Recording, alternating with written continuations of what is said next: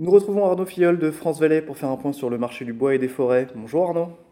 Bonjour Baptiste. Alors avant euh, ce point, on va commencer par euh, votre GFI euh, France Valais Patrimoine avec quelques actualités. Oui, absolument. Notre GFI France Valais Patrimoine, c'est le, le blue chip de la gamme des investissements forestiers de France Valais avec un GFI qui est une sorte de SCPI forestière qui est euh, la plus importante euh, sur le marché. Elle capitalise à peu près 300 millions d'euros. Donc, euh, mhm. on la suit de près.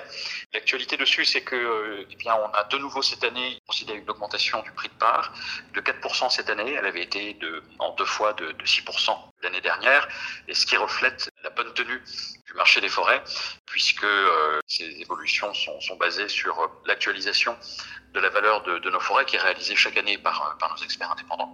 Et en effet, la SAFER, qui publie un indice une fois par an d'évolution du prix des forêts en France, indiquait que celles de plus de 50 hectares, donc qui sont celles grosso modo auxquelles, auxquelles on s'intéresse, avaient progressé de l'ordre de 10% l'année dernière. c'est très variable d'une forêt, d'une forêt à l'autre naturellement. En tout cas, ça nous a conduit à augmenter ce prix de part euh, de, de, de 4% sur le, GFI France Vallée Patrimoine.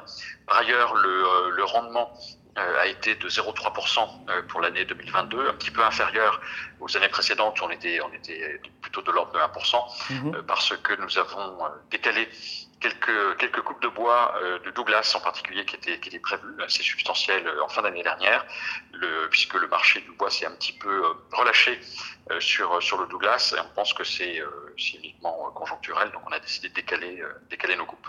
Alors vous parliez du marché du bois justement. De manière plus euh, globale, qu'est-ce qu'on peut percevoir comme évolution? Très, euh, très dynamique. Les lots qui sont mis en vente trouvent toujours preneurs.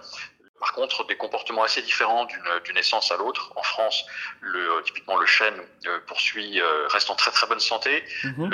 avec avec des prix extrêmement extrêmement soutenus les résineux se, tiennent assez bien. Le Douglas a baissé un petit peu.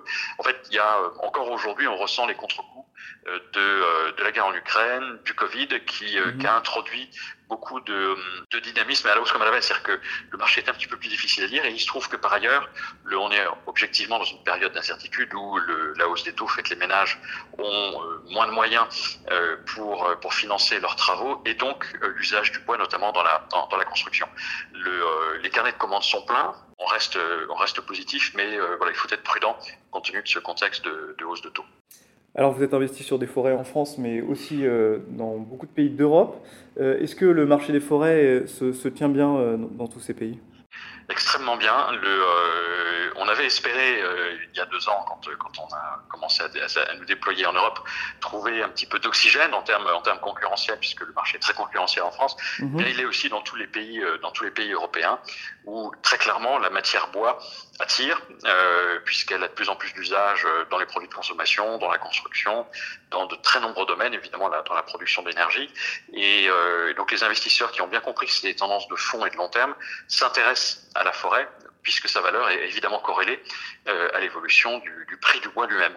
Et donc on a aujourd'hui euh, des, euh, des, opérateurs assez nombreux, de toute nature, j'ai envie de dire, des investisseurs privés, des fonds, des corporates même, qui, s'intéressent à cet actif. Et cet actif étant cantonné, il est limité géographiquement, eh bien ça met un peu plus de pression sur sa valeur, qui dans à peu près tous les pays d'Europe a augmenté de manière assez substantielle l'année dernière. Et je pense que ça va continuer dans les décennies qui viennent.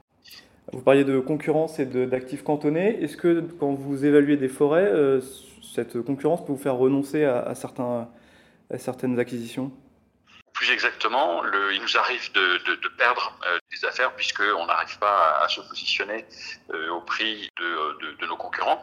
Euh, voilà, mais globalement, on a notre deal flow, il est aux deux tiers propriétaires, mhm. c'est-à-dire que ce sont les opérations de gré à gré qui ne sont pas encore sur, sur le marché, grâce à un réseau d'apporteurs d'affaires dont la capillarité pardon, s'étend dans toute, dans toute l'Europe.